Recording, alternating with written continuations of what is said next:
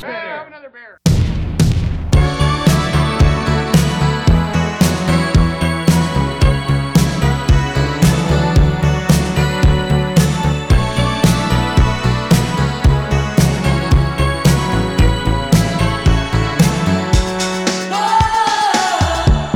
Hello，大家好，欢迎来到啤酒事务局，我是天。琪姐这周末在上海忙着搬家，然后我一个人来到了杭州，因为昨天晚上正好是啊许知远老师的十三幺小酒馆杭州店开业，所以就去凑了个热闹。然后今天也是周六下午，请来了一位杭州的精酿厂牌，也是我特别喜欢并且一直想去了解的一个品牌。那欢迎今天的嘉宾，来自霍不凡的广华老师。 Hello，大家好，我是霍不凡的广华。今天我们也请来了一位重量级的陪聊嘉宾，于越老师，欢迎于越老师。大家好，今天是于谦。啊啊，好，为什么请于越老师呢？是因为嗯、呃感觉于越老师最近在我们的多次的活动中，包括我们之前的没说的话的圆桌讨论会，一直说聊得不够尽兴，不够尖锐，所以今天我们就特别想让于越老师来跟我们一起。咱们一起聊一聊霍布凡的故事，然后过程中多问一些尖锐的问题啊。尽力 尽力，刚刚开始前，我们还在说，为什么一到我这里就要改变节目的风格？ 啊，对，其实也是因为最近我们也听到一些队友，就是我们听众的反馈嘛，大家觉得老是听成功学的故事，嗯听得有点腻了，所以咱们就聊一聊一些比较扎心的一些话题 啊。我们也想尝试一下，其实我有一个想法，就是接下来我们聊精酿厂牌，我们以一个非常尖锐的问题来开场好吧，啊。那我今天问，你是怎么做到每一个泡布盘的标签的设计都这么丑？这个问题我觉得其实有点儿出乎我意料之外啊，啊、我没觉得问题本身很尖锐嗯， 恰恰相反，我觉得这个一点都不尖锐。啊，首先不说问题对错吧啊嗯，实际上美和丑是一个非常主观的东西，呃，艺术作品也是这样，你没有到达那个程度，你理解不了，你就认为它是丑的，这个很正常。 OK 但也不是说每一样东西都能够得到所有人的这个喜爱，呃是很少有。对，所以这个 Beyond 有一首歌词是这么唱：缤纷色彩闪出的美丽，正因为它没有，哎，啊，原词怎么着？WiFi 已经关掉了啊，不能查了。没事，你可以唱出来。 大意就是因为这个世界就是多样性的，多样性本身就是一种美，就丑是美的组成部分之一吧，可以啊 OK 这么理解。所以你也觉得你的标签丑啊？呃，不不不， 所以我一开始我就强调了，我说先不说你这个问题本身的好啊对错，我们仅仅谈论描述的这个问题的字面嗯。实际上，我觉得不管是精酿啤酒这个行业，各个产品行业都需要有百花齐放的这样一个产品的形态吧。其实我做后盘之前，大家可以看到的进口的所有的这个外包装都是以这个西式为主的。那像欧洲的、北欧的，他们唱这种死亡金属的，整了很多这种意识流的，甚至是没有任何意义的这种图案和图文。就是就抽是象的，对，非常非常抽，我觉得已经都不叫抽象了。现在我其实明白了啊，我干了五年，我明白了，他们这个厂也没有什么钱请好的设计师，所以就是这这些东西 OK 啊，呃，跟我们情况差不多。我们呢，从老祖宗的这个留下来的好的东西里面去挖掘一些我们和酒能够比较好联系在一起的这个视觉上的东西。我现在收到的反馈，三分之二是非常喜欢我们外包装的，尤其是最新的高堂酒花已经有一些评论上来了，其中有一个朋友他就认为我们这个包装是非常好看的。是。对，我想给对霍不凡不熟悉的一些队友们啊，大概介绍一下，就霍不凡的品牌的设计，我觉得还是挺连贯的，非常有系列感，非常的国风，对吧？就是它是从不管是从命名，然后以及它的那个图案的设计上面，其实都是可以列为国风。没错，我为什么说它丑呢？其实我不是说它那个主画面不好看，嗯嗯我觉得主画面非常好看，嗯，但是就是有一些这些字，就感觉是非常的，感觉是握着文档排出来的，你知道吧？啊、这个字我可以告诉你没有排，啊就是直接敲进去的。 ，OK OK OK，哎放松， 啊，对，但而且 Word 其实可以做很强大的这个排版呃的水平。比如说呃椰树椰汁， 刚才那句话我查到的是，缤纷色彩闪出的美丽，是因为它没有分开每种色彩。 OK 我其实昨天就跟你说了，这个问题对他来说肯定不算尖锐的啊，我昨天已经透露了，我今天要问什么，是吧？啊。对对对对，呃，那我不知道，我不知 道。这个我们这个外包装实际上真的是问世到现在也经历了好几轮的一个调整。嗯，早期的时候毛笔字啊，连图案还没有。那君不见是这样的，黄河水是用了马远的那个十二水图，宋代的作品留存的完整度不高，再一个它原画的画幅很小，所以画质就很差。曾几何时，基本上大家的评价全都是一致的，酒很好喝，外包装很差。那现在我们调整了成这个新的这个北闽图，老的朋友可能看到过我们老的天上来的那个图，就是一开始我还曾经用过米开朗基罗画在西斯廷教堂顶上的那个著名的《创世纪》的中间一个片段，取意叫“天上来”，结果受到了呃非常汹涌的抨击，然后对不喷死就 然后呢，就切换成现在的天上来了。从那个时候，我们才确定了现在的这个视觉上的一致性的统一性的问题，嗯，受益于此，但同时也是一个相当大的局限性吧。我们首先取材必须是中国风的这个画，其次呢，画和这个九民的这个联系呢，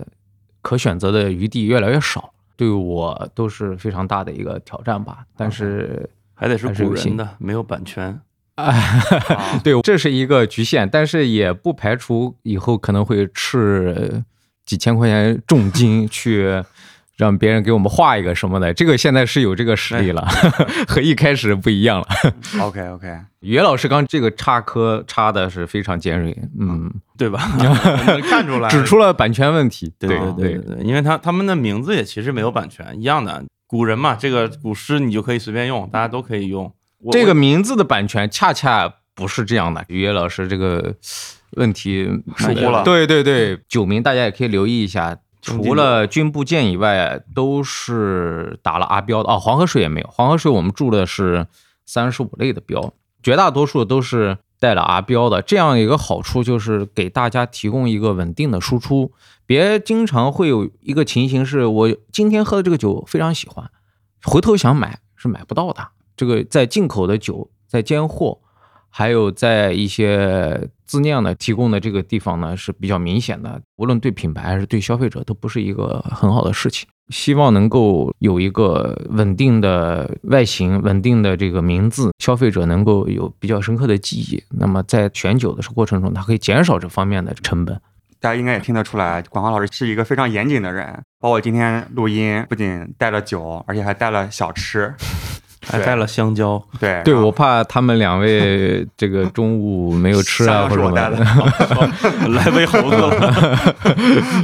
然后还带了相机。嗯其实本来我们最近就想去拍视频的计划嘛，嗯嗯，我其实带了小相机，但是广华老师自己啊拿了一个索尼的也非常高端的一个相机。相机我是玩了有十十五年了吧，算是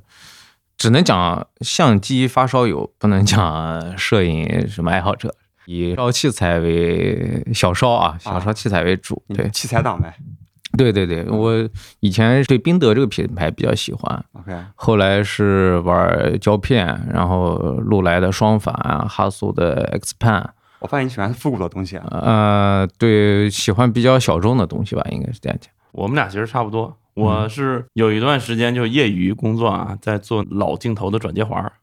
哦哦，我可能买过，啊，这有可能，有可能，就很多人买过，其实对，啊，然后也也也卖了一些，但其实圈子很小，那这挺蛮好玩的，就是转接徕卡啊、康泰时啊、这个蔡司啊这种这种镜头到现有的数码相机上来，就用手工去对焦的这种镜头。嗯，这个反正那时候正好有个车床，就没事儿自己车一点，很很少量。语言老师的动手能力真的是对，真心牛逼牛逼。有很多他自己的小项目，而且每个都可以卖钱。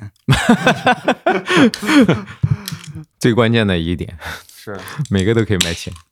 接下来我们尝一下这个高糖，高糖因为你们现在喝的是四周岁，四周岁也的是个酸 IPA 是吧？对，实际上这两个都是酸，但是那个是九度的，这个是六度的。这个酒你们喝不知道感受怎么样。大家的评价两极分化的，我自己的感受呢是它的负担还是稍微重一点，就是酒精度酒度提供了这个风味儿，对于喝酒的人来说，这个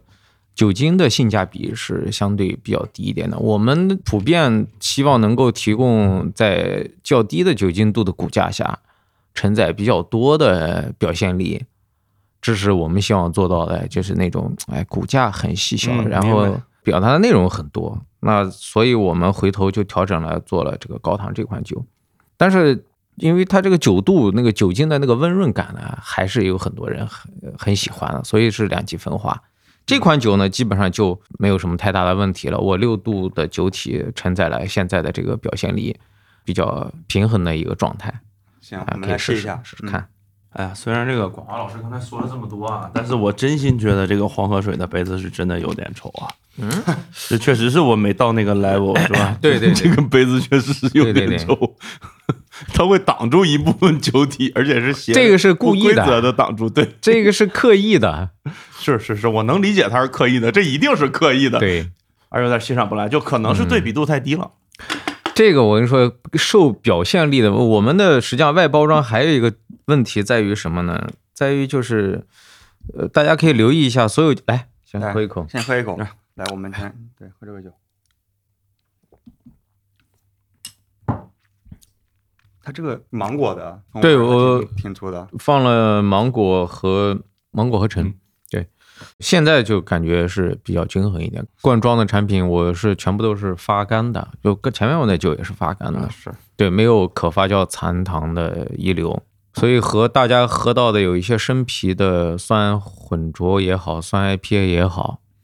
现在市场上也其实蛮多的，很多的自酿店也在有自己的比较精彩的酒款在提供，但是他们的那个酒呢，我是喝过，就大部分呢还是有比较明显的残糖的，那我们这种是不可能去拿来做成这种量产的罐装产品。实际上这个酒我们很早就想做了，那就是由于这个原因，也前后是，哎，我能体会到这个最近几年大家在这个酿造上的纠结，是吧？嗯嗯嗯，就是有很多似乎是以前的红线，大家不知道该踩还是不该踩对，啊，就残糖问题嘛，对吧？嗯嗯，刚才广华说为什么这个罐罐子就不能留那么多残糖，是因为你罐子的那个罐装染菌的风险比较大，你残糖多了的话，就面临一个染菌然后爆罐的问题。除非你想避免这个问题，你就像饮料含盐一样，你去加这种防腐剂啊，但碳是酸钾这种 IPA 是不可以呃不能啊啊对，IPA 是不能八十二的，加防腐剂。说白了，我们还没有这个能力和这个水平，因为加防腐剂也是一门学问吧，我觉对得的。对的添加剂本身实际上有十几个大类，对酒厂要求是技术门槛很对对对对，而且啤酒据我了解，国标是不允许加添加剂的，应该是呃，可以可以，是可以吗？是对吧，允许，但是不愿意去加吧。对啊对对就是所以说是条红线嘛。但是你嗯看嗯这个有这么多罐装的甜度的产品出来，大家其实心里有数，它是怎么做出来的。怎么做出来的呢？我也不说具体品牌吧嗯，这个对我说了具体品牌，你可能也播不了了，对吧？啊，啊可以这播，你看你敢不敢说了？呃敢说呀？ 这是 么不敢说的？ 这是这个，因为我们讨论的不是说它，我们讨论的技术问题，我们不是说它坏话什么的嘛，我觉得可以说啊，啊，对，就是要比如不就拿我们来说呃举例也行。呃，你们也没什么没什么商用的东西，就比如说你你如果罐装的话，啤酒不是一个无菌环境，嗯所以以你在灌装的时候，你会接触到空气啊，接触到细菌。这种细菌一旦进去以后，就是你前面的酒体处理的再干净，你去离心，你去巴杀，嗯嗯都没办法解决这个问题。嗯那如果你后杀的话，你这种重果泥的、重果汁的东西，那个变风味的变化会非常非常大啊、嗯就是一个水煮菜的味道会特别强烈的出来。但你喝，其实国外的很多大品牌啊，呃举个例子，就邪恶双子啊，就是它的很多酒，其实你喝起来你就知道它不是一个单纯的靠杀的干净或者是过滤的干净导致的这个酒的残糖高，一定是会有防腐剂在里面，山梨酸钾、苯甲酸钠这类的东西。举个更贴近的例子，那我觉得你这个就我这么说你就没法播了，对吧？ 你说比如说女公爵。嗯啊，这个就是典型的，而且我们也真的拿来实验室里面测试过，它的山梨酸钾是超标的，远超国标的。这可以播，因为我们没有在卖女公爵。我觉得天成就特别喜欢播这种游走在嗯可播啊对不可播边缘的对我来内说容也没关系，我只是说，我只是说这个东西是有可能伤害到别人的商业利益的嘛，所以我我这个事情上谨慎，并不是因为它能有什么影响，而是它确实也这么做的。就比如说那个女公爵和那个馥丽草莓，其实本身的山梨酸奶含量在我们的那个实验室里面化验是超标的，超过国标的，但可能符合当地的标准。啊，所以这个事情就是说，你想保持糖度，这个说回来技术问题，就是你想保持糖度，而且想要灌装成易拉罐或者是瓶子，你就没有办法绕开这个山梨酸钾的这个问题，或者是绕开防腐剂的 问题。 啤酒好像国标是不允许放防腐剂的，这个好像我是呃，我这个有方面印象，这个国外可能没有监管那么严格。对，有就可是能就是你像美国很 多州，实际上它是加什么都行，你可以不写，嗯你你你甚至可以不写进来，对它也没有国标，就是你不吃死人，嗯，你凭良心放都可以。所以很多酒是没有配料表的，配对料表没有，它是而且还没有出厂日期啊。当然，对嗯我们不是在这儿 diss 这个美国美国的这个法律啊，对而是对这个是食品安全的问题嘛，其实很重要，对对，所有人很重要。所以我听下来就是你在暗示，就是说一些国内精酿厂牌，它其实在背地里其实放了这些添加剂。他说国外因为国内厂牌我也没有，你不是有残糖高的灌装了吗？呃残糖怎么做到的？灌装高残糖的是不多的，基本上呃，不啊没多的少吧不多。对，我们这款酒是巴沙的， OK，哎，我这个是高残糖，但我是巴沙的，将近九是吧？对对。对，因为你巴沙过，你是知道那个啊对巴沙的风味会对会对确实影响到对你对的酒的味对道。对呃对，这个我有权衡。巴沙和顺沙是什么关系啊？通常来说，巴沙是在那个灌装后，顺沙是在灌装前，顺沙是在就是行进式杀菌，它它没办法顺沙，你罐子没办法顺沙，嗯，他这样拿，我觉得顺沙就是巴沙的一种，都是巴氏杀菌法。巴氏就是这个法国人的这个音译嘛啊。顺沙是它巴氏是德一般式是通过换热器来操作的，一边进高温的东西，这边进被杀的介质，那边再把它降降下，经历的时间很短。那巴沙实际上就涵盖了所有的用高温去杀菌的这个方法，它基本上是你温度越高，需要杀菌的时间就越短。嗯大概有一个这么一个规律。像六七十度的话，你一般就得杀个半个小时到一个小时。一百二十度，像牛奶啊那种，很多它就几秒九钟分钟可能八啊，分钟几。呃具体具体我不是太清楚，反正它大概有这么一个规律。任何形式的巴沙都会在一定程度上影响某些啤酒的品质，比如说 IPA 类的，是不是特别敏感？ IPA 是据我的经验是不能够巴杀的，对风味是发没生法重巴大杀的变对化。重大变化？对，所以为什么有一些国内的代工牌子的 IPA，大家的评价都不好呢？就是他们正常的场内的工艺肯定是要把杀的， ，OK，但是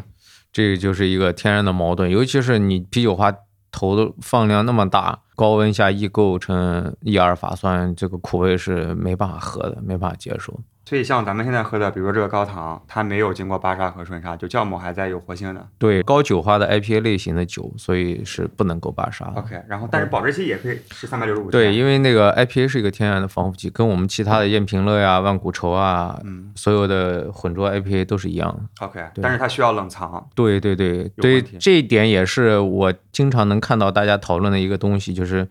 买零七酒，因为有些零七酒便宜嘛，他买来说觉得怎么怎么样，说零七酒也这么好，可能新鲜就会更好。实际上，它就有一个误区，就是这个酒的本身的品质和保存的时间没有关系的。但如果说是低温下很好的一个保存，放一年也比在汽车里晒了三天的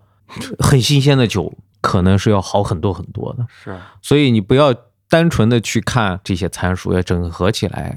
啊，这种高温日晒啊，对于酒的伤害基本上是一个不可逆的啊，就是呃，基本还可以去掉，肯定是就是摧毁式的打击，就完全对，它是不是说你晒三天，然后你再接着呃没冰就没能办法解决，对其实是不太可逆的。对，对。 OK，那你是从什么时候开始酿酒的？呃，一三年，我第一次对瀑布湾的印象就是在皮条胡同喝黄河水，对什么君不见，我觉得特别酷。哎，这是哪年啊？你还有这个时候呢？一一七年吧，哎呦哎呦，那个一七年就去过皮条是吧？崔那个崔，强，嗯反正就是一个 对非常屌的胖子嘛。他现在还胖吗？呃，还差好还不多好，你你 OK，我我没觉得你应该去看望他一下，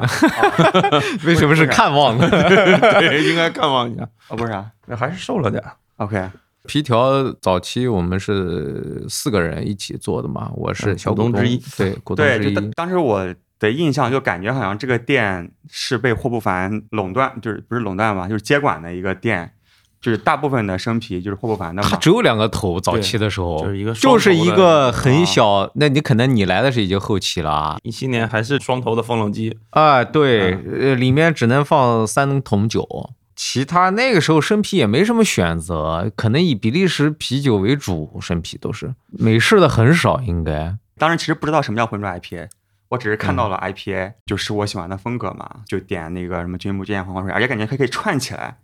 就是直接就是接上来，这就是我们的营销手段啊。对，就非常酷 就你喝了君不见，你肯定会想喝天上来的，啊。对吧？所以我就一次性等于卖了三杯酒给你。嗯，对你好歹要要喝一个完整的句子吧。，对，大家是吧都会有收集的情节嘛。听起来也没有那么高明 哈。啊，这是你打过口袋妖怪啊，是吧？这啊这这对都对是有对对，还有听过以前马季的那个相声卖宇宙牌香烟呢，嗯，是吧？他就是从十三太保一直卖到了五百罗汉 嘛，所以我们这个还算是比较有良哎你心少说的。点不符合时代的事儿好 吧？这都八四年的事儿了，好吧对，我们的听众估计很多 嗯就是都还没出生的那那会个儿出生的时候，对对对对，哎，感觉其实你做浑浊 IPA 是不是在国内是第一批在做的？呃，生啤的话，因为全国各个地方都有在酿，我们肯定是最早的，但呃最早的一之一。但是没办法去全国，你说都去调查过啊，这个嗯就我们严谨一点，不要这么讲。就是据你个人所知，但是我们可以讲，就是灌装，我们肯定是最早的，对对我们第一批呃下线的是九月三十号，一七年九月三十号。对，这个肯定是国内最早。它灌装肯定是最早的，那酿造是不是最早的？我猜也是，嗯，呃，因为我们也认识好多年了，真的对认识我好多年了我我就是应该生啤应该也是很早，但是因为你没办法去穷举所有的酿酒师都没有酿出来过，对对对，呃，所以我们已经占了一个第一，我们就不讲那个东西。 他应该是从一五年下半年可能就开始酿浑浊，那没有那么早，没那么早。我喝到是或一者六16年，年一六年上半年我是喝到，然后啊那就开始差不琢多磨。一六年上半对，年琢磨开始。了大半年吧。我翻到我们俩的聊天记录，早期的聊天记录啊，一七年的，然后我们俩就讨论这个浑浊 IPA 的事情，讨论了很多，就能看到很多页都是讨论的这个 OK 这个浑浊 IPA 啊，我们用什么酵母啊，用什么酒花啊。广豪老师这个脑子可能也确实不太好使，对嗯， 不好使，不好使。就是当年我们俩是这样的，我去皮条，然后他也在皮条，我们会会互相拿酒出来喝，对吧？然后也会经常讨论问题，然后也会在网上讨论问题。讨论到后面，他对我的那个线下的身份和线上的身份对不起来，就他总问我，他说你是不是北京的？就你，然后我说我在杭州，他说哎我也在杭州。然后就我们俩前前天晚上刚喝完酒，对我一直以为我在跟两个老师在，对对对对对对，就老记不住这个语言老师的这个尊容。你你当时应该还是比较专注在酿酒，呃，我们品牌做起来大概是一七年的六月份吧，所以从一三理性年呃的到一七年中间四年，中间是对是纯粹是爱好吧。纯粹是爱哦就这玩意好，儿对，也卖点酒啊，卖点酒。当时喝的比较多的是神话嘛，做点这个双倍的 IPA，或者还有类似于像废墟 Stone 的废墟喝的也比较多，就做那个风格的双倍 IPA 的。曾经我是想注册一个酒品牌叫高度，对，就是那时候喝这种 double 的高 IPA 度是高很高的高度，哎，对对对，你要对注册这个品牌，对对对啊， OK 好像我们已经住了，那没用，放在那里。为什么喜欢这个名字？哎，这个名字呢，一方面就是代表你的酒的一个定位，我都是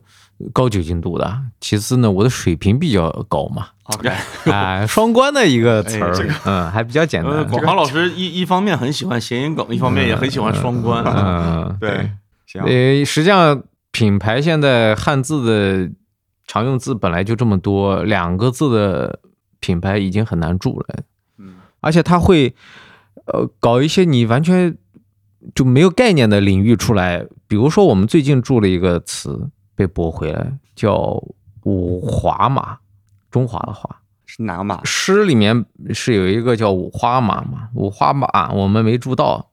所以就想谐音梗之类的，就去住五华嘛。结果他告诉你，五华是中国一个县的名字，不能拿来 住的。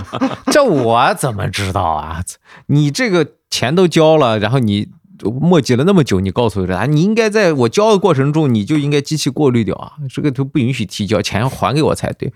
所以商标注册这个是管理。他们也是很有问题的啊，我我觉得是有问题的。嗯起码有很多可以提高的、改进的地方。 OK，啊、对，但是我们实操起来也确实是这几年经历了很多呃事情，然后积累了不少经验吧。所以这霍不凡还是一下子就搞下来了。是我们先取了英文名字 Hop Fan，其次呢把它翻译过来。当时有一个朋友提了个建议，就是你们就干脆取一个那种特俗、特土的那种德国名字啊，什么欧洲名字啊。我就想了一什么那个哦是奥地利还是什么，有个什么霍布斯堡我我有印象，你有一天晚上眉飞色舞的给我讲各种名字，我听得浑身都出冷汗。是吧呃，没有起什么疹子之类的啊。 我那就记不清了，年年代有点久。本来是这么一个思路去的，结果各种宝想了半天，德国不是有各种宝吗？哦，最后怎么不知道拐到现在祸不凡了？哎，我觉得还挺酷的。我觉就得是对，这个这个真的，就这个谐音梗不太俗。就这个这个就属于好的国风，一听觉得好像是从对某一个诗或者是什么摘出来的一个。搞了名字是实际上搞了有小半年，是是，中间我想了很多出来，都被身边的朋友、被搭档，我自己也不满意。但霍不凡出来的时候，基本上就是大家都没有什么意见。这个 hop fun 真的是你把它翻译过来的这种信达雅，哎呃呦，对，是是吧有的，是有有的。的对，今天不是本来他就是酿 IPA 的人，啊嗯，嗯，今天一不是说好像是很尖锐的一个讨论的嘛，嗯，可以啊，可以气氛还不错啊，是吧啊 我们再喝一点。一片祥和，我 操！哎，我们刚喝了瑞鹤图嘛，我觉得还是有一定影响。这个我是们赵来个琦稍微尖锐点儿了送吧？货的，可以啊，可以。哎呀，行门里面一直流传着一个故事啊，就是大家没有人能进得了霍布凡酒厂。对你来之前，我我刚问这个问题，啊我最近其实也也去喜盈门挺多的嘛，我们不是吃点一起喝酿干嘛的嗯嘛，我都不知道霍不凡在喜盈门我其实是正经进去过两次的人，啊，嗯，就也我也是没进来过吧？我我是们真的找广华。然后呢，我进门了，然后那个他的合伙人那个兄弟其实也见过，然后就看着我，他说你有事儿吗？我说我找广华。他肯定也忘记， 也跟我一样的毛病。然后他说他说他说广华没在，其实这个这个对话是很正常的啊。对，就是他说“广华没在”这四个字之前呢，他就按下了那个卷帘门向下放的那个、那个门，你知道吗？啊就我他这话说完以后，那卷帘门已经降下来一半了，就我还要低头才能出得去，啊，嗯，就是这个对，非常凶狠啊！呃，对对对，在工厂管理上必须要有一个泼辣的手段和态度啊，对 否则尤其是有友商的酿酒师去参观的时候，是吧？呃对，就啊，不过说实话，就你是肯定学过列宁和哨兵的故事吧？就 我操，我们没有，我们大多数听众哎呀，根本我就没上过小 学，我告诉你，这个事情我们确实也坚持了好多年啊，也得罪了不少人，包括我们很多应该说是经销商都没进来过参观过。大家可能看到很多美式的酒厂，甚至都去过啊，前店后厂的，啊中间大跨度的这个落地玻璃啊，什么感觉非常好。但是现在国内的条件呢，有各方面的原因吧，我们呢做不到那个程度。在一个场地真的很小，你又要执行各种功能啊，仓库、生产、酿造、灌装什么的，所以没有什么特别多的空间让你设计前店后厂模式。另外呢，还有这个人员的问题，还有这个安全的问题。你说你的这个车间开放在这里，带了一堆人进来，因为你允许这个人进来，你必然要允许别人也要进来，是吧？但是有些人他就会带很多人，你这个人带人，人一砸以后，真的是很难讲的。我毕竟我们是从事的一个食品的行业，然后发酵罐就在那里，他要是给你动点手脚啊，或者说是有其他什么东西，这个我们也要有个防备吧，我觉得。再一个，平时的这个生产酿造还是安排的非常紧密的，接待本身是实际上是也是非常呃耗费精力和时间的。这几个因素考虑，我们就定下来这么一个规矩，算是。 OK 所以， 无论是爱好者还是经销商都没有来参观过。 OK，所以我们就是从这几个因素出发吧，对我们也是省心省事了，啊也在某种程度上是在降低成本嘛嗯。所以我觉得整体上对大家都是有好处一个事情。有朝一日，如果我们实力壮大了，有很好的条件，我们涉及厂房的最开始，我们就把这个地方考虑进去，那么做一个类似于像美式的那种，前面有个漂亮的吧，后面呢是您讲的车间，像书屋啊这种，那这个是我们的一个努力的方向和目标。 OK，行，那我再跟一个尖锐的问题 啊，就是你觉得就现在的酿造空间满足目前的需求吗？就是喜盈门那边一旦要做预包装啊，就做易拉罐也好，瓶装也好，你面临着大量的这个包材的问题，都是非常占空间和体积很大的东西，而且国内的包材的供应，它都是以前面对那种传统啤酒厂的，像我们这种精酿呢，它不太搭理你的，你都是求着它给你供货。爱搭不理的，然后经常是断货，所以没办法，我们必须还要维持非常夸张的一个库存。我们现在易拉罐的库存可能能达到小半年，这都是需要空间的。原来觉得很大没有问题，现在我们已经扩了一第二个车间，还是不够用。啊。对，我上次去看到喜盈门有一个专门的大的空间是存易拉罐啊，还有那个那包是装他材们料的。对他们大厂的 OK，啊、就是对，喜盈门自己的，而且感觉已经都开始堆出来了。对他也没地方放。对，对，这样一现个在地方对，像我们隔壁很多的这种，他一旦开始做易拉罐，他就知道了。你不做易拉罐，你可能一百五十方到两百方，你能够搞定一个两吨的酿造。但你一旦搞罐装、搞瓶装，你可能扩十倍，你都会觉得不够大。我记得特别逗，那个我从霍凡车间出来，然后正好迎面遇上板蓝根了。板蓝根问我说：“你干嘛去了？”我说：“我去霍凡了。”他说：“我操，我来喜盈门两年了，都没进过霍凡的门。” 其实我进去也大约就是十秒钟左右，嗯，就被赶出来了。没有，对，是是是，是不是感觉是是被那赶出来了人生最幸福的十秒？ 对对对，就是有有吹牛逼的资本了嘛，对嗯吧？首先第一个，然后第二个是，确实这十秒钟，就他们因为是一个大开放的空间，所以就是像我这种从业者进去的话，可能就是真的十秒钟我就能看到所有他用的原料。工作在做什么？就那天正好嗯专业的那个，对，用蒸汽在清洁那个灌装线嗯嗯，啊，嗯就十秒钟，基本上就就商业机密全部都搞定了嗯。啊其实也没有什么商业机密了，在酿造这块没有什么商业机密，对但那但都一确样实是会知道啊，你用什么燕麦，你用什么特种麦芽，你所有的，因为他们那个那都堆在那门口，所以你一眼也就看到了。嗯。那这个也挺有有有点道理啊，有点道理。这个防同行也是有点用。不是一个能控制局面的那种状态，对我一开始去的时候，他哎到我们厂里坐坐，然后我们俩还在他那屋里喝茶，口分然后辨。对，然后后 面就哎我们去明日坐一坐，明日对，范去老师霍，霍去霍霍 范老师，范老师喜欢拉着别人喝酒。对 我们去明日啊坐一会儿吧，对去门口坐一会儿吧。是下面我们喝喝将进酒，还是喝个传统一点的？呃，我在喝完这个之前，我想给大家推荐一下这个酒，我还挺喜欢的。哦，现万古愁是吧？对，这个对是这个酒实际上就是非常干被净呃淹没在我们众多的 IPA 里面了。对对非常干净的现对代 IPA。对，当时我们很喜欢喝那个新西兰的那个小怪兽，它有个 session，结果一搜，哎，觉得太贵了，五百块钱一件，嗯，我们自己酿一个嘛。所以实际上这个酒和这个酒都是酿来自己喝的。这个但现在精酿这个圈子里面都认为这两款酒，这是吧太水，嗯，我觉太得喜欢重口味的东西 OK。嗯其实作为一个 session IPA，四点五度 PJCP 的定义啊四度嘛，所以其实已经算是很高的哦 session 了。对对对，但是它的酒花的表现，我觉得特别好。嗯对对对，我们这个酒现在最近是有点起来了。上海的马少卿，他因为不是口条特别灵敏嘛，嗯，他对酒花类的酒要求也非常高，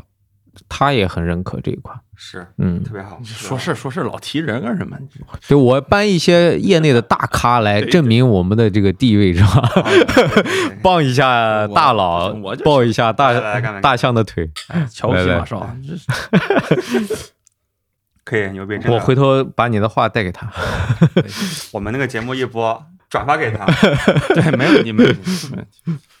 这 diss 这么多年了，对吧？这个酒的性价比是我个人认为是非常好，就是你可以很便宜的价格就能够尝到很新鲜的这个酒花的风味。哦，咱们今天这节目，我现在看明白了，就是我们尖锐都是对别的厂牌尖锐，是 吧？不是对我们几个人尖锐，是哦 吧？这个是由于我们本身把你们都给引导到这个呃现在的这个和谐状态下，这个没有办法。毕竟酒好， 啊好吧？我们来试下一款，下一款我们喝个这个吧，将进酒，你们吃得消喝不啊？我这是二十毫升，哎，给你这来一针管，哎，对，金管。但你可以掺点水，嗯，那倒，嗯，就变成一款比较浓郁的古斯，嘿对，最好掺气泡水啊。 将进酒应该是卖的比较好的一款吧？口碑和销量是都是非常受认可的吧？这个主要关键是我们这个谐音梗受到了大家的欢迎，我觉得。啊，对，我们给大家介绍一下，这是蒋进 酒，蒋你这是哪里的 话？什么意思呢？啊？果浆啊、不好意思，不好意不思，是蒋进酒， 我觉得你这哪里的方言？哦啊 嗯 我吓我一跳，我一直以为这个字是 蒋蒋蒋浆果嘛，浆果，啊，浆果啊，呃可能是多音字，多音字对吧，对对也有个三声。蒋是木字底，这是水字底哦，那个是划桨的那个。哦，我没文化，不好让意我思。们荡起双桨，好是吧？因为本身《将进酒》就有 N 多人念错的呀，没啥呀，他就念成《将进酒》嘛，那应该念成啥呀？枪嘛，这哦也是是这这样样。中国汉语很多哦来，我们自罚一口。咱又被 diss 了，又我被操 diss 啊，你们不知道啊，原来继高堂之后又被 diss 了，完了，我们现在这个场面已经被广华老师控制了，对就 不应该 diss 我们俩。 哎，对，对，这个不行，得得这这个反击一下，是吧？其还记得实语言这个发音，我觉得没有这么严格，能听懂就行。嗯，历朝历代不同年代期间，这个发音用词都在变化的，没那么严格的讲究。这个还着补一下，你这怎么啊就是对我意思在是我们还没那么哦弱，是我吧？安慰一下你们， 哎，啊对。不要因为这一个字就哎失其去实了其你们实的好多尖锐性。啊，其实好多人搞搞不清楚这个浆果是什么意思，其实就是莓果啊，就是跟我们吃哎吃到的莓果啊是一个意思。我发现一个特别有意思的东西啊，你这个名字叫将进酒，对吧？就浆果的浆，对，但是里面放了水果部分是芒果、百香果还有橙子，嗯，那浆果在哪里啊？那哎其实是没有他写的浆是果姜啊，原姜啊。呃，底下你看原料，芒果原姜，啊百香这果算原浆是姜吧，啊，可以可以，因为是这样，哎，能解水释通都行。水果有两种原料的形态，一种是汁，一种是浆。就你呃从工业采购原料的时候，它是有这个区分的，你哦标注是标注不同的。我记得这个里面应该是我们是两个浆一个汁，好像是哦，这个都是三个浆，对，哦，所以你这个浆不是浆果的浆，是嗯原浆原浆的浆。哎原浆啤酒。嗯帅，好吧，差不多啊，嗯，哎，我们不能让它回到坑里去。啊对，这也算你们找回一程，嗯，对，挽回了这个锵江的面子，嗯， OK，这是果泥吗？这个这个标准的呃，果泥算了果泥了，果对泥算但是这个酒，我其实设计的时候没想要酿这么浓稠的，嗯，但是因为这三个水果本身的特点吧，果胶比较呃多，它就是这本身比较稠。它有一些水果你榨成汁以后它就很水，有些呢本身就很稠。然后喝的人呢，就有些人他就通过稠不稠来判定这个酒好不好。嗯，那哎，呃他就这认方为快过去了，快过去了，嗯这个分快过去了是快吧？过啊，了，快过好，了，你预测什么时候过也就今年吧，今年吧。啊？嗯，精英爱好者的品鉴价值观实际上是变化比较大的，这个比很多其他的行业的爱好者要变化的更快一些。就是我很少见到，就是一一批人整个整个的去颠倒价值观的。很多年前，大家就突然有一天说，大家都要喝淡的，大家都要喝低糖的，然后都喜欢喝皮尔森，然后可能过了这个风气，过了半年以后，啪，大家又开始要喝果泥，要喝巨甜的。当然，这我觉得没有什么问题啊，就是只是这个价值观会变得，客观上会变得比较快，所以我觉得这个这个风气差不多要过去了。中国人这么多，每一个人的有自己的不同的状态，这个很正常，我觉得。所以我们才搞了这么多品种，不同度数的同一个品种嘛，就是为了能够满足尽量多的人吧，是这样一个想法。哦 OK，就你嫌我六度重的，那我还有四度的；你嫌这个六度淡的，我还有九度的。浑浊类的产品也是现在国内比较全的吧？我们从六度开始到九度都会有产品在供。那有些人就嫌六度太水，有些人就嫌八度，他七度他都嫌太稠，就设计了不同的这个档次。我一直觉得啤酒是有一个功能性的，你在不同的状态、不同的季节、不同的环境，你实际上是希望喝到不同的酒的。你大夏天坐在户外，刚好运动过后，你就想来一罐爽的，万古愁就特别合适。但有时候你说天冷的时候，黄河水；你说吃饭的时候，冬天你可以把它当黄酒一样喝，它甚至有点热的那种感觉。所以没必要很极端的去看待一个事物啊。大家一般都常规的看不上这个工业水啤，我是觉得工业水啤它实际上有非常重要的一个价值，就是它提供了一种饮料类的存在，稍微的有一点麦芽酒花的香味儿，有一点点酒精度。那特别适合这种夏天，你作为一个佐餐的当饮料一样来一瓶，这个是很好的、很享受的一个事情。四倍左右的这个高碳化可以让你这个打嗝很爽，跟喝可乐差不多嘛。那你不喜欢喝甜的，来一个雪花，不同这场样景。就是这样蛮好。最好是能 掺气泡水。迪瑞老师刚才就是把半瓶矿泉水掺到将近嗯对酒，这里我可以推荐一个喝法，大家可以试一下。你买那个无味儿的气泡水、苏打水苏打 水，外面就有，冰箱里面有。啊，我们这不是干正事嘛啊，可以按尝试按一比一或者是一比二的比例去勾调，嗯，基本上就可以达到一个比较浓郁的水果谷丝的口感了。当然，我觉得可能还是会有很多人是懒得弄嘛，所以我们接下来可能会考虑直接给大家调好啊，啊，再出一个新酒啊。扩充一个 SKU。， 对对对，毕竟我们还有不错的名字，还有挺多的嘛。一比四兑完以后，真的感受完全不一样。你尝一下嘛，尝一下。啊，这非常好。但我这里还想澄清一个，很多人说喝这个东西跟喝现榨果汁一样，我觉得说这话你可以真正去现榨一个果汁，你试试看，你这个普通话也纠正一下，这个你重重重说这俩字怎么？没关系呗，那奖金就都来了嘛，没关系的。 你炸出来以后根本就不是这个浓郁的程度，会水很多。嗯啊，对，包括你去买现成的那种果汁也是一样，是它的没有这么浓郁的，会水很多。哎，其实芒果汁还好，芒果汁还还可因为。以我是三种嘛，你三种你去掺一个出来，都都很水的。嗯，就是它会更像水一样，不是像这种根一样的感觉。啊，我最近其实看到一个新的风格啊，我之前也不知道有那种什么帝国水果谷丝，就啊是这个很久了，其实那我比较孤陋寡闻啊那没关系，最我近们原谅你。比较少，比较少，。啊 确实比较少其。实不多啊，嗯就国内嗯，国内厂商好像做的很少，水猴子现在最近在做了一个，啊，其他的我都不知道。你之前做过吗？我们也经常做八度的水果增味，但这也没管它叫帝国吧，我也不知道帝国应该是什么样的度数。比如昨天那个东西就是八点一度，你觉得它帝国吗？我我也不不敢说啊，这个哪一个 Imperial 不敢说啊。哪一个？就你喝到那个 cider，就我们那个 cider，你说难喝的那个，我喝了一口，对，就放下了，所以我没有仔细对它品。其实就是 cider 这东西，你做到八点一，我不知道你能不能把它称为 Imperial。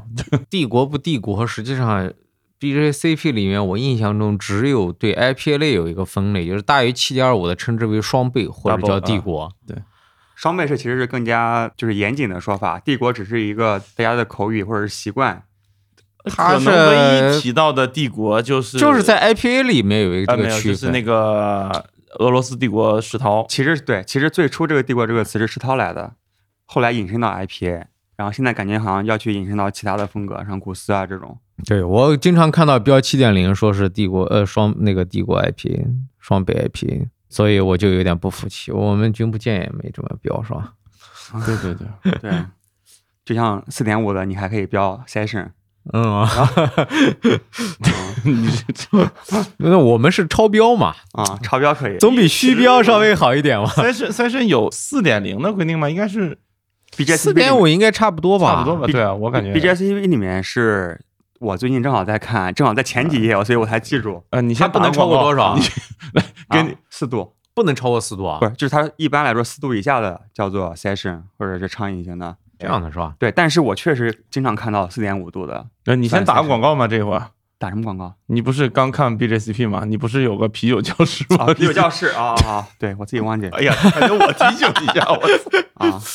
那个，对我们队友里面有很多想学习严肃啤酒知识的啊，可以了解一下啤酒教室啊，关注啤酒事务局微信公众号，回复“啤酒教室”四个字就可以收到。从这一点看出来，雨夜老师根本不是一个尖锐的人，是一个八面玲珑的人。对嗯对，非常非常八面嗯玲珑。对，他是表面上人狠，但那其实内心很温呃，柔。那咱们是不是可以真的到尖锐的环可节？以对可以对，可以你能不能，你们俩能不哎对能对对尖锐一点？对来来来来来，对吧，我们现在开始尖锐了，行吗？还有，对等一下，呃我先喝点水喝点水呃我先喝那个那那个青菜二。啊因行为好今天是个音频节目嘛，嗯被你们问的这个脸红脖子粗也没关系啊，是吧？所以接下来有没有计划自己搞一个厂房？呃，目前没有。对，哦西门里住的还挺舒服的。快速的增长也不太现实，因为服务的是一个相对小众的人群，这个口感也是提供一个比较小众的口感。卖了这么多年的浑浊 IPA，还是有非常多的人认为这个东西太苦了。这也是我们今年尝试了很多偏甜一点的东西的原因。虽然整个上海、北京对精酿啤酒已经不再陌生，甚至觉得已经是一个呃过时的概念，但真正的这个接受度，大家可能还是喜欢喝比较甜的东西，或者说是相对来说口感没有那么复杂的东西吧。我觉得我们自己的发展和定位还是比较清晰的，不用去想着说是我们和这个其他的饮品或者和传统的啤酒那么对立，或者特别在情绪上有那种东西。当然，个别的人品牌、个别的人营销啊什么，这是另当别论的。但我们自己的这个定位什么东西，其实我们还是服务好既有的这一部分的受众，就是精酿爱好啊者，对，或者说是反正也有些人他其实他很单一，他也不懂什么是精酿。我们有一大批顾客是这样的，他就是呃日常喝法就是先来二两高度酒，然后喝这个我们的杯莫品、杯不要停这款酒。啊，对，像这样的个人用户有一大批，一个月你两是怎么？像统两计出来这些人的？不是统计出来，就是是一个口碑吧，应该说是个口碑。就对是，先喝二两，然后再喝这个。 对，因为这时候那个混浊 IP 的果汁感就特别强了，那个酒精感被你前面喝高度酒给压住了，所以掩还盖掉所了以。挺科学的，是吧？对，非常合适。我自己也经常这样喝，就是冬天的时候，你先喝二两威士忌， 喜欢喝白酒哦的嘛，喝二两威士忌，我操！ 喝二两白酒，不是看量，喝一两到二两，然后你再喝 IPA，就会觉得这个花果香全都出来了。嗯，所以你什么苦啊，什么酒精感啊，都感觉不到了。对你只剩下花果香和果汁感了，嗯 你得说三盎司，什么 二两？可 以。可以可以可以，你这个装的，我给你一百零三分。 对，呃，我们心中时刻有着这对于单位换算的这个这个嗯，这一条线，对原因其实也是然后我因为们就这样，啊用的很多那个酿造的这个资料，它都是美式、英式的嘛。嗯，美式的这个液样是二十八点多，英式是三十三33十嘛一还是三三十多？嗯，三十二点几，嗯啊。酿酒过程中学了很多这个英制的，一加很严仑，谨，二两是三盎司，呃，也也呃什么加仑啊，什么这些东西。啊，一加仑等于多少？天辰知道吗？因为你其实在美国要加油的嘛，我在美国加油，但是我不会去换算我。跟你说一个，你以后这辈子都不会忘记的，嗯这个加仑的大小。我们平时喝那个桶装水，那一桶是五加仑。你说是那种饮水机上饮水机那个大桶，那一桶是五加仑，啊，十九点多升，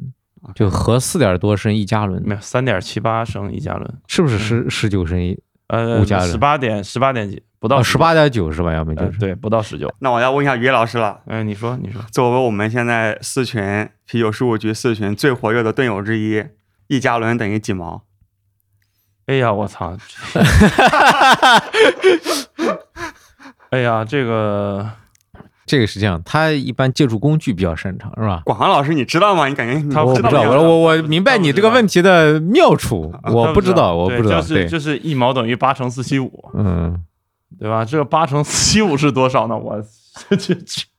就是我们啤酒事务局的那个有很多微信群嘛啊我觉得差不多约等于八毛是吧？啊，不，约等于一毛，四七五乘以八嘛，差不多是三点七八三，四七五乘以八是多少？差差不多是三点八左右嘛，三点八，那其实三点七八基本上基本上就一毛，很标准。就是啊，这一加仑就是一毛对，啊，一加零点等于一毛，感觉很标准啊，哎我没算啊，没就是随便算了一下，啊，对因为我是数学专业毕业的，大学学应用数学的， ，OK，哦行啊这牛个逼，啊所以完全不会口牛逼，算牛逼，牛逼！啊，这个梗给广大老师讲一下，就是我们啤酒事务局有很多粉丝群，就盾友群嘛，嗯有一个特别活跃的盾友，他姓毛，我们叫他毛老师。嗯就毛老师的酒量是一晚上八杯八品脱 嗯哦哦，哦啊，所以我们就说一毛的酒量就等于八品脱。品托是是吧四七三嘛，对，算四七五嘛，就是然后它正好是三点八，牛逼对吧？一加仑正好是三点七八， 啊，可以啊，啊一加仑就得就等于一毛，那以后知道了，哎呦，这个方 便了，方方便便了。方 便。哎呀，这个应用数学专业毕业的高材生来算了这 个，是这个叫什可么？怜可怜可怜，牛嗯刀砍蚂蚁腿。行，我们再把这个喝了，来呃，干杯。金色二这个是亲耳听，亲耳听，，对，这个就酒花味没那么重，麦芽香会多一些。它这个也是酿给自己喝的，是这样的。它这个有点是属于什么类型的金色二啊？嗯，说起来是美式金色呀，这个说白了就是至美的金茂嗯，最淡的那个金茂单料，给酿酒师自己喝的。实际上，万古愁和这个金爱青耳听都是我个人平时喝的比较多的。行，那我们就举个例子吧。这个金三二为什么叫青耳听？有什么关系啊？啊，这个名字上可能没什么太大的关系。好，终于问到了。那哎你先这背个青耳一个青耳听禅出自哪儿？这个产品的设计是这样的：如果能够在酒体的颜色或者说是视觉上面，和酒的味道、还有酒名、还有画面这四几个四个角度都能四位一够体有所关联的话，那是完美。嗯，但是这个东西不可能说所有的，就是我们现在这个局限性比较大嘛，很难做到。就黄河水可能是唯一的一个，就是你从口感、酒的风格，包括色泽都是统一的。但是剩下的很多东西，我可能仅仅是画面和酒名取一个联系，有一个相关度，但是酒和外在的这个形象关系度可能就没那么大了， OK，没什么， 没什么关系，没什么辩解的， 没什么关系，确实没什么关系啊。你 是二维码啊条形码，就感觉条形码怎么了？在跳 舞。啊，因为这个是热收缩膜的嘛，呃，对，啊我们前面聊了一这个这个聊，稍微聊了一下 这，么浪的吗？这个这个造型这扫得出来吗？这这你你再买一罐吗？再来一个，再来一 罐再来一罐，哟，你对你这个扫不出来，你 只能来两罐。来，我扫一下试试。这是条形码，不是二维码。扫不了，扫不了，可以扫不了啊！于越老师的手机可能比较牛逼，它没可以有扫飞行出来模式吗？可以扫出来，没有飞行模式。嗯，不守规矩。我没人给我打电话， 主 要是我们现在基本上也剩下的名字，你说能够和酒本身能够有联系的话，好像也都不多了吧？可能更多的我也就是画面和酒名相对有一点联，有一点联系的。就亲耳听就有一个在听的一个状态，同销万古愁是选了一个呢，我觉得很幽默的一个造型。这个也是古画上面的。对对，明代陈洪寿。我我平时各种原因吧，我这个很喜欢皱眉头，所以愁啊，这个对作为厂长就是这样子的。对这个眉头哎，不他由以自主前就也出这来样了，以前也这样，对，就我啊我就是一直喜当欢皱眉年头。加酿的时候也这样啊，对，啊，就是一脸愁所以容。这实际上有点自嘲的这么一个意思。万古愁， 嗯，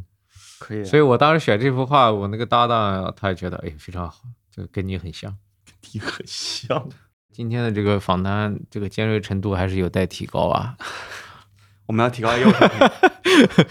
嗯，因为这个，我觉得其实你们一开始说的时候，我觉得就是不太现实的，因为本身精酿啤酒还是本身它自己就是包容性非常强的一个东西。再一个，现在圈子这么小，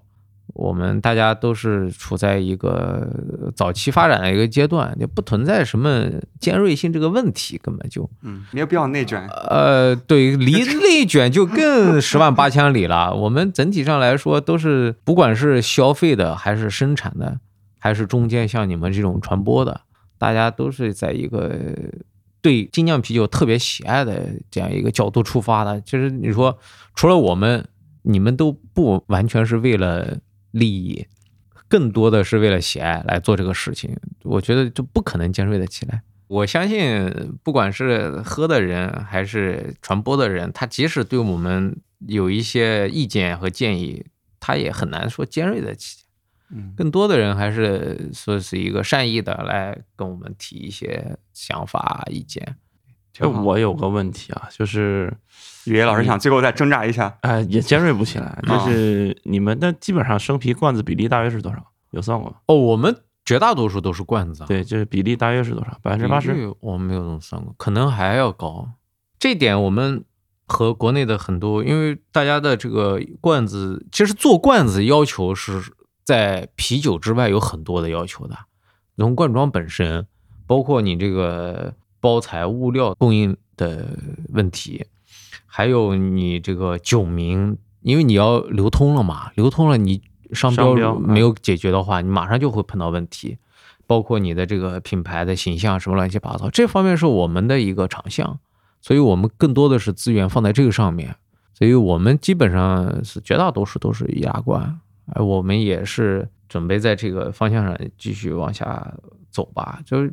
毕竟还是能够大家随时随地能够喝到很方便能喝到，这是很重要啊。对，就比如说我上个礼拜，啊，那张截图啊哎真的是，哎上个礼拜去上海某精酿对酒吧，也是在逛街嘛，就是陪我老婆逛街，对然后她去看衣服了，然后我就嗯去我又去旁边精酿酒吧，嗯本来想快速打一杯酒，试了她几款生啤，应该是店员吧，一个小姐姐嗯特别热情，然后试了几款，然后很期待的眼神看着我，嗯，我也不能说不难喝吧， 嗯然后就试了几款，也不好小意思姐姐说好不好看呢？啊，应该挺好看的吧。 然后，但是实在就不忍心去去点他们生啤嘛，所以我就拿了一个黄河水，品质至少我喝不出来，就是和那个桶啤有什么太大的区别。对对对，我们为什么对生啤也是有一点什么顾虑的？到了生啤店里面以后，他是怎么卖的，你是不知道的。但是消费者他就说你这个酒是怎么怎么怎么样嗯，这个东西你就不可控了。但是易拉罐呢，相对来说这个事情会好很多。更可控，就只要运输的温度，对 OK 你只要把因温度控制住，像我们见到各个省级经销商都是冷链过去的，但经销商到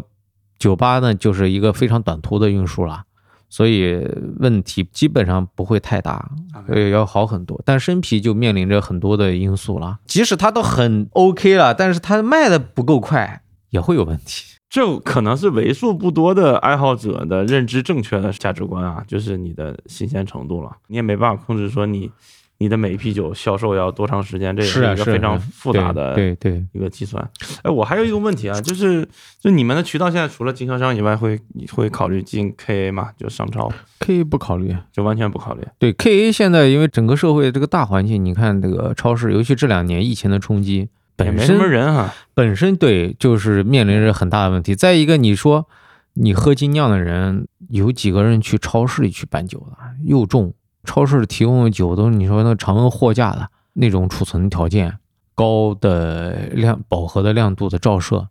你指 K A 应该就是大型超市了，不包括也便利店也了，也是吧？算便利店吧，都算。我我觉得倒是分开讲吧，超市就是它的传统的经营模式，什么进场费、活动费、乱七八糟一堆，你起码厂家是不可能吃不消直接做的，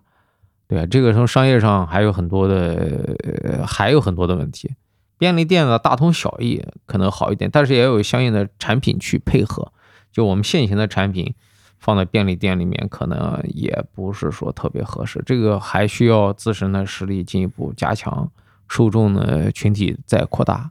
哎，正好我反问一下于越老师，哎呀，黑客接下来的酒罐装应该已经测试的差不多了吧？啊，对，也在调试。这个灌装真的是一个，当着广华的面说，其实这东西难度真的很大。他们可能这么多年下来，我觉得也算是才刚对我们早期倒过几十吨的酒，上手吧。我觉得，嗯，就可能这一两年机器快用了。烂了，然后才刚开始上手。所以测试它难度的点是在于那个溶溶氧量吗？还是什么啊，就是就变量太多，啊？变嗯量太多全方位的啊，你嗯对举举举几个例子？比如说蛋白质含量、你的压力、酒本身的糖度、液体里面的那个可溶物与不可溶物的比例、灌装的时候的那个流量，流量还不代表速度。比如说你灌之前要先在里面铺一层二氧化碳，这个二氧化碳的量是多少啊？然后其实这都非常多，然就后不你铺的话寂就寞会呀，氧化是吗？，对你积沫要积到什么样子，你嗯你整个的要调试的东西非常非常多。就是灌完之后，比如说你想要去比较或者是测试，它不是立即给你结果的，对吧？要放一段时间。啊，不用，你们是怎么做的？你们是也是穿刺吗？呃，这个是这样的，就是他说的方法呢，其实都要搞的啊，就现场的穿刺测验，包括长期的货架的观察都需要。嗯，就是暴力测试啊，嗯这个对这非常麻烦。所以一般一个就水平比较不错的精酿酒厂，它第一次引进这个灌装线，到它能灌出来品质和好的状态的生啤桶啤差不多的酒，保守估计需要多少时间我觉得不保守，估计也要大半年吧， ？OK，嗯，差不多。至少是要要大半年的时间。嗯，我们整体也是花了半年时间，差不多。 OK，绝望了 N 回，啊，对，我觉得会绝望。把你想到的事情都做了以后，还是发现改变不了结果，你还是会绝望，就是有点绝望。 OK，就找各种配置的这些参数。对，其实啊、我本来是想把一些东西，呃，就是我攒了很多东西嘛，就是说咱们约一期节目讲一讲的这个东西嘛。那、其实也可以提前说一点，比如说，比如说灌装，比如说你的大小设备的切换，从五百升换成两吨的设备，换成三吨的设备，这个量级的切换，就可能对酒厂来说，有可能是一个灭顶之灾。就是非常非常困难的一种切换方式，你要面临特别特别多的问题。以树屋这么多年的积累，从一点五吨换到六吨的时候，这厂几乎一年都没有什么能拿得出手的产品啊。一九年吧，一九年一整年输入都非常糟糕，可能到了二零年就需要一整年的时间才能把这个东西调整过来。那灌装其实也是一样，就是非常难度非常高啊。这个这但行业我觉其得实，我觉得吧，这技术上的问题还倒好，实际上后面的产品本身上包袱的这一层东西是更难的。你说是这个你标整签个整个的这个设计、品牌啊？这些东西是更复杂、更难。刚才他说的很多事情，你可以还可以检 测，这些东西你别人喜欢不喜欢、合适不合适，您没办法去检测。那我能理解你的痛苦。你上来就说我这个丑，实际上它到底丑不丑，别人会不会因为这个丑不买？实际上别人觉得丑没关系，他不要因为这个丑不买就没关系。嗯哎，这么丑我一定要买一罐尝一尝，这反而还没问题了。所以这个事情它是就变成一个玄学了，那没办法是通过一定的指标参照系去界定、去测量嗯，反而是更难的。这一点我还挺同意的，因为最近其实我们也有接触一些酒厂，就过往是卖只卖桶啤嘛，但是现在在转型做罐子、做瓶啤。其实我觉得这是背后它的商业模式有个非常重大的转变。对因为过往它是 to B 的，对它是 to 酒吧的嘛，对对对它的所谓的比如说设计，它只要搞一个杯垫就差不多了。对，但是它现在它要出易拉罐，它要对直接面对消费者，消费者会因为你这个东西给他的一些感受，不管是好还是不好，他都会有一些影响，会决定他买不买嘛。没错。所以其实是对于精酿厂牌而言，就是一个 to B 到 to C 的一个重大的商业模式的转变，是的，它需要配备，比如说市场部的人，对你，现在可能市场部于老师应该还没有，做 marketing 的人有啊，啊有吗？有合伙人就是。哦，是吧？那你可能比较幸运，但大多数很多厂牌他们还在销售，然后用那种过往 to 酒吧的这个模式来卖这个酒，但其实是完全不一样。对，是我们也是一直在摸索着怎么在是啊往前走。但你刚才说的这个，比如酒标的这个东西问题啊，反而是可以量化的，就市场调研嘛，让大家去打一些分儿啊，一些感受啊，这个其实可以做到。嗯你肯定不是学商学的，这不准的，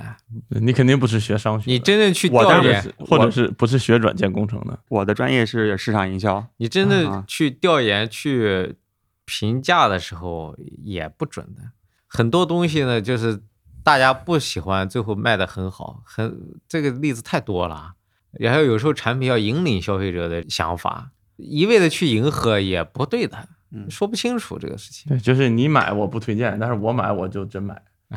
哦对，这个 这这就就这个包是括这个是你常做了见一的个酒，你对去调研，你拿这个酒去调研的时候，所有人都会说好。调研只是一种方式，你可以就比如说 A B 的参照系，同一款酒不同的设计，我只是举个例子，啊嗯嗯嗯，我看明实白际的了购买行为，所以其实是能够一定程度上避免，就是说有些人打分儿打得高打得低，他实际的行为不一样的这个问题。但你真正做精酿啤酒的时候是没有这个成本去做这个事嗯情。是是是，因为大家还在忙着解决一些非常基础的问题，啊感觉大家还在这个阶段。这个我觉得就是靠天分，就是靠哦主理人的天分。这个东西就是，如果你没这个天分，你就别在这上面努力，或者是你真的拿出交给专业的人也哎，行，你就凶狠一点，拿出自己的很多钱来去做这件事儿，你意识到这件事儿重要。那如果说你觉得这事不不 care，就这这个真的是天分。别嗯人做也是，你看那个上海那个叫什么梭子蟹，他们那个三十公里内，那个是找、嗯乐找会的那个，对，那嗯个是找那个什么华友华，五百万一年好像还是，也很一般啊、反正我都说的是客观的数据，到底怎么样也还要有待市场的这个验证。投资相当大，对，嗯，我觉得尤其是霍普凡的前期产品，它其实谈不上美丑。从设计的角度讲，就是没没有特别入门，我没设计，对，就是没有设计，所以所以没有设计的时候，你就不能说它美丑。就比如说，呃天真，你应该不会画画对吧？我学过画画啊，但是专业这一就点比如点说是我吧，就啊我完全不会画画，啊，然后我画一幅画，那个东西它其实谈不上丑，嗯，它就不是丑，或者说是小孩子在那个纸上随便画东西，对它，不是丑，它是它它就是没有资格丑，对它也没有资格美，它就是它就是是个这样的自。自发的一个创作，对，其实国内很多没，有包美丑括的整限个制精酿行业都是这样，就是就大家停留在没有美丑上面。你想要画一个东西，让别人觉得哦这个不好看和这个丑对是一个很难的事情，是对吧？你画一个丑的东西是一个很难的事情，不是一个简单的事情。你跟你画一个美的东西的难度其实是相等的，几乎相等的，就是你都要给人一个强烈的情绪渲染。就比如说看早期的那个君不见黄河水啊，其实现在黄河水也一样，就是你也感受不到美丑，也没有冲击，其实就是一个东西放在这儿。那我觉得这算什么？算中性。冲击是这样的，你单纯的拿一个东西来说，你弄得很难看就是有冲击力。对呀、就很难。我弄得们很实难际看呀啊上的诉求点是在哪里？实际上，所以像你这个，我觉得对产品包装的理解啊，还要再再加强一下。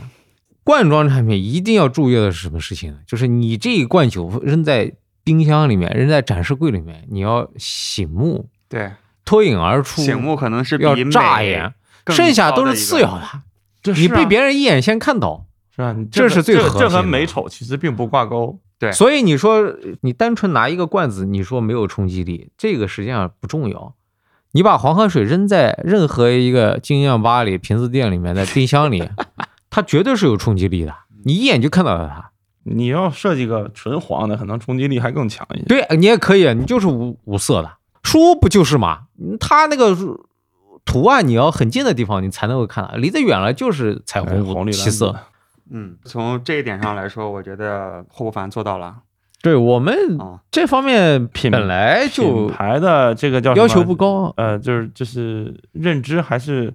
挺统一的，一看就知道霍凡的酒，对离离对十对米对就知对道对霍凡的酒。是非常有系列感。对，其实我还是想再强调一下，我不是说这个主视觉不好看，嗯。这些古画嘛，肯定是经得起推销的嘛，嗯对吧嗯？竟然能够流传到没现在关系，主要是一些排版上面，比如说咱们是复古风嘛，嗯其实嗯字体大概分为两类，一种是有衬线，一种是无衬线。我知道，有衬线就类似于这种书法，其我实我是我我知道衬线的意思对，偏嗯复古，但是无衬线其实是偏现代、偏简约。嗯嗯嗯嗯。所以在我看来，至少这后面的这些字，它其实是用了无衬线的字嘛，就是和基本但因上复为古的是太小了，你再用衬线呢，你就更看不清楚了。啊、我举个例子，但是我嗯感觉好像就是街边打印店，然后非常朴素的把这些字打上去，我觉得就很有意思。嗯，嗯嗯就是我并不是说真的说它丑，对但是我觉得至少因为大多数精酿厂牌，哪怕是有一两款很好看，所谓很好看的设计，嗯嗯，它不统一。嗯，嗯但嗯，霍霍凡是真的是从对自始而终都是，在我看来啊，丑的而非常且统一，但是我非常们显著的一个我标志你刚说的这个问题，实际上也是蛮简单的。等我们真正说有实力了，发展壮大了，那这个东西稍微弄弄，非常简单的一件事情。对对但是对我核心的正面的东西是，包括我整个品牌调性啊、酒名啊这方面是打下一个非常好的基础吧。我是啊自己觉得是这样。 OK，行吧，我先定个调子，今天尖锐失败 啊，嗯，当然失败没成功。没成功。那下次咱们要不这样吧，下次和雨悦老师录节目的时候，也请王老师 来，咱哎呀们反我过 对咱们反过来尖锐 一下嗯我坚不起来的。啊对他也不太行，他也不 太行。啊！我有个私人问题 嗯啊，就是酒之外的问题啊，就是其实广华是一个特别有文化的人啊，这是真有文化，没替他吹牛逼。嗯，所以，请广华老师推荐一下今年的电影和书吧。我推荐个鱼吧，三点水的鱼。我看电影原来嘛，大家可能很多都是跟着这个豆瓣或者说 m d b 看这个前二百五。是后来呢，是接触到有一本叫呃《伟大的电影》，它是美国的一个叫 Roger Ebert 的一个影评人写的。这个人是第一个靠写影评拿到这个普利策奖的。他出了现在国内译过来已经有两本了，是广西师范大学出版社出的。知道这个出版社的人，应该也是对他们有应该有点了解啊。所以我现在看电影，实际上时间有限嘛，看的比较少。我基本上就是把他这两本书当做我的这个清单去看的。新片基本上接触的很少，而且现在因为有一个什么原因呢？电影已经被怎么说呢？就是被政治正确这件事情压在最上面了，所以投资方呢，而且现在有很多电影都是中国资本介入的嘛，所以电影你想看到真正有一定深度表达的东西是越来越少了。哎可能还得看韩国电影。所以我是如果说是喜欢电影的人，可以尝试去看一下这两本书，看看它每一本书是一百部片子嘛，呃，以老片为主，新片也有一些，再结合他的这个影评去看，呃我觉得是特别享受的一件事情。他的这个影评真的写的是特别的有感觉，就是你看一个片子，你看到精妙的地方，你领略到导演给你想传达意思，有那种惺惺相惜的那种快感的时候，回头一看他的影评，哎，这个人也讲到了这个地方，甚至他讲的东西，你只能意会，他用很恰当的文字把它描述出来，嗯，特别屌。是叫鱼是吧？三点水的鱼。呃，就是我跟你说，本来雨雨夜老师是说让我推荐一两部，我直接就是告诉你我的这个片单吧，嗯啊，有两百部电影，就相当于授人以渔嘛。这哦个书名叫《哦伟大的电影我》，家电影 OK OK 一 OK。二，作者叫罗伯特·伊伯特。行，我们会把这本书的名字、信息放在我们本期节目的推送的信息里面。那今天非常感谢广华老师来做客啤酒十五局，然后也谢谢于磊老师和我一起啊、提供了尝试杰瑞失败，尖锐的对问题，嗯哎，尖锐的问题，虽然失败，但是我们下次继续努力。来，谢谢广华老师。谢谢好，谢谢谢谢晨，拜谢谢拜雨夜。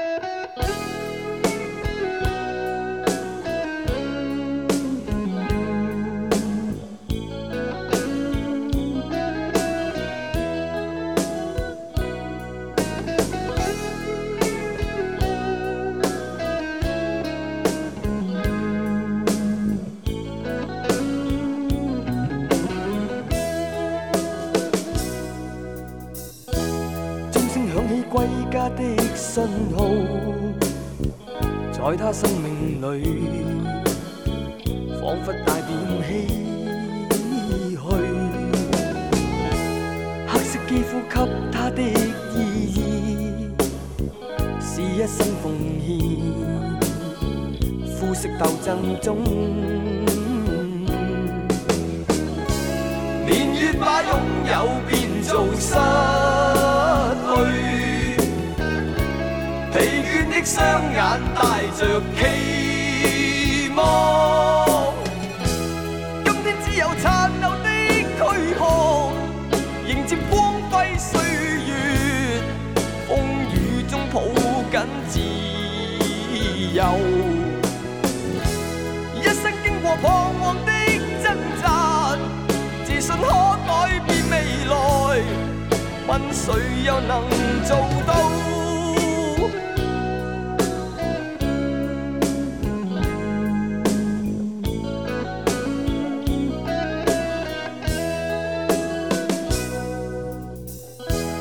可否不分膚色的界限，願這土地裏。不分你我高低，缤纷色彩閃出的美麗，是因它沒有分開每種色彩。年月把擁有變做失去，疲倦的雙眼帶着期望。今天只有殘留的軀殼，迎接光輝歲月，風雨中抱緊自由。經過彷徨的掙扎，自信可改變未來。問誰又能做到？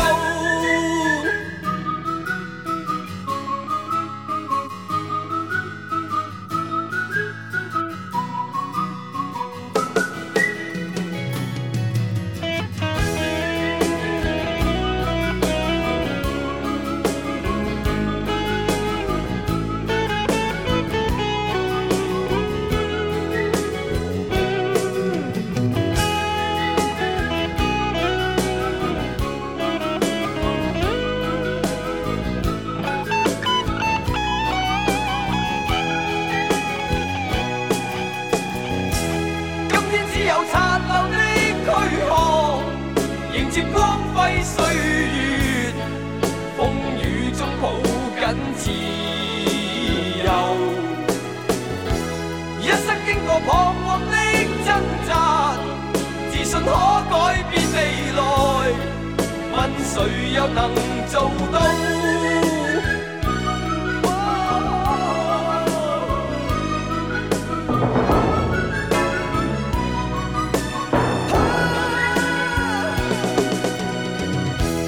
今天只有殘留的軀殼，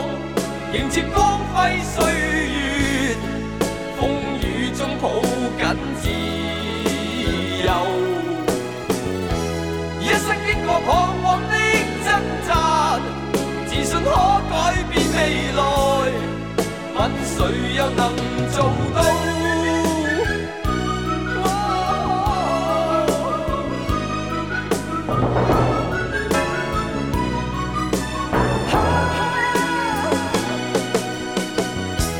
今天只有殘留的軀殼，迎接光輝歲